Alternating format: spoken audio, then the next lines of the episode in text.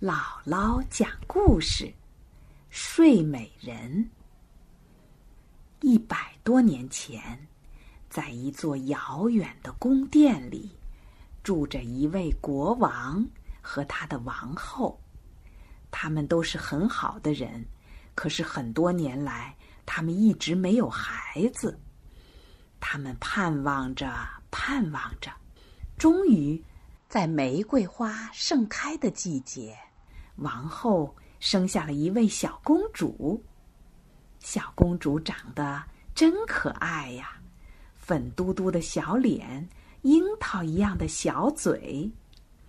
国王非常高兴，打算为小公主举行一个盛大的庆祝宴会，邀请全国的仙女来为她洗礼，送她祝福。宫殿里一片欢乐的景象。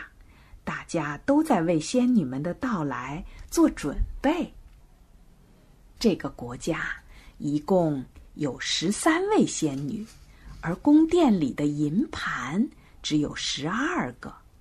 国王想，有一个仙女已经很久没出现了，而且脾气不太好，就不必邀请她了。宴会那天。仙女们带着祝福来了。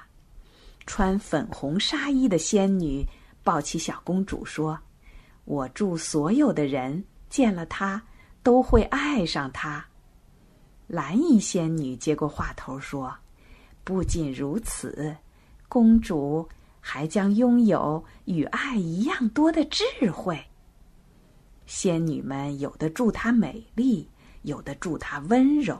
还有的祝她灵巧，拥有甜美的声音。当第十一位仙女献上她的祝福之后，那位没有得到邀请的仙女突然出现了。她怒气冲冲，诅咒说：“公主虽然会得到所有的美德，但是，当她年满十五岁的时候。”一定会被纺锤扎中而死。大家听了这话，都非常惊讶和恐惧，王后甚至差点晕倒。这时，第十二位仙女走了过来，她是最聪明、最有经验的一个，但是仍然不能完全破除恶仙女的诅咒。他说：“公主不会死，只是昏睡一百年。”为了防止发生不幸，国王立刻下令把全国的纺锤通通收集起来烧毁了。日子一天天过去，大家慢慢忘记了恶仙女的诅咒，而小公主也渐渐的长。大了，就像当年仙女们所祝福的一样，她拥有各种美德，在宫殿里快乐的生活着。转眼到了公主十五岁生日的这一天，国王和王后刚好外出，阳光温暖的照耀着，公主一个人在宫殿里走来走去。走进了一座从没有去过的塔楼。楼顶上有一个小房间，公主推开门，看见里面有位老婆婆，在做着她从没有见过的事。老婆婆一手拿着一个两头尖尖的东西，一手理着线，地上还有好些线团儿。这是公主第一次见到纺锤，可好奇了。她伸出手想要摸一摸，可手指一碰到纺锤就被扎中了。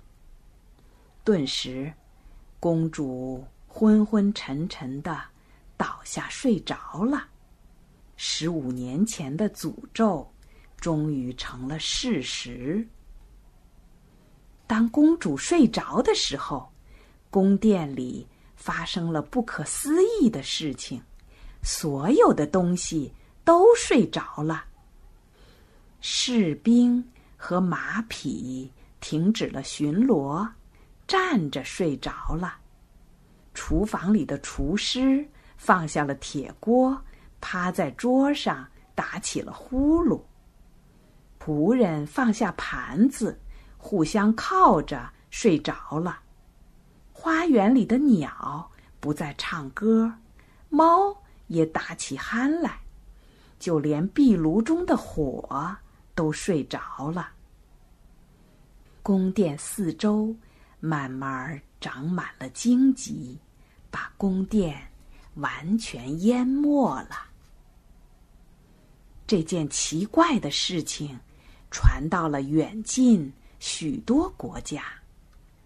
很多年来，人们都知道，宫殿中沉睡着一位美丽的公主。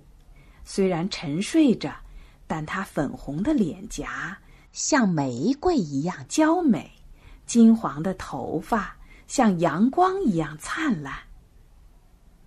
很久很久以后的一天，一位王子骑着黑马来到了宫殿外，自言自语地说：“荆棘有什么可怕的？我一定要进去唤醒公主。”他不听侍从的劝阻，坚持要进去。正当他打算用宝剑砍下荆棘的时候，奇迹发生了。宫殿四周的荆棘就好像是在邀请王子似的，自动向两边分开了，一条通道出现在他面前。王子进入沉睡的宫殿，寻找传说中的睡美人，最后。他来到塔楼顶上，打开了房门。隔着低垂的白纱帐，他看到沉睡的公主，穿着她祖母那时候的衣裳，古雅而高贵。他轻轻地走上前去，站在床边，掀开帐子，看到公主有着比玫瑰。更美的容颜，比阳光更灿烂的金发，她的嘴角挂着微笑，就像梦见了王子的到来。她的微笑是如此甜蜜，王子忍不住低头亲了公主一下。就在这时候，公主睁开了她那双。水汪汪的大眼睛，目不转睛的注视着王子。睡美人醒了。这时候，宫殿四周的荆棘丛里长出了嫩绿的叶子，开出了芳香的花朵，壁炉中的火重新熊熊的燃烧起来。小鸟飞上枝头，唱起了歌儿；猫咪伸着懒腰，睁开了眼睛；士兵站直了，扶正了帽子，骑上了马；厨师端起大铁锅，仆人勤快地摆起了盘子。他们要给公主举办十五岁生日的宴会，而且。这还将是公主和王子的盛大婚礼。